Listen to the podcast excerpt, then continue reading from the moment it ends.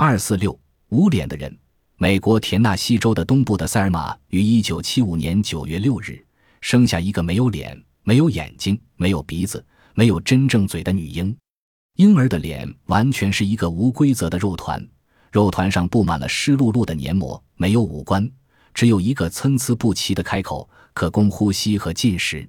经过检查，婴儿的心脏完全正常，消化系统、肌肉反射也十分健全，四肢发育正常，听力和大脑没有任何的损坏。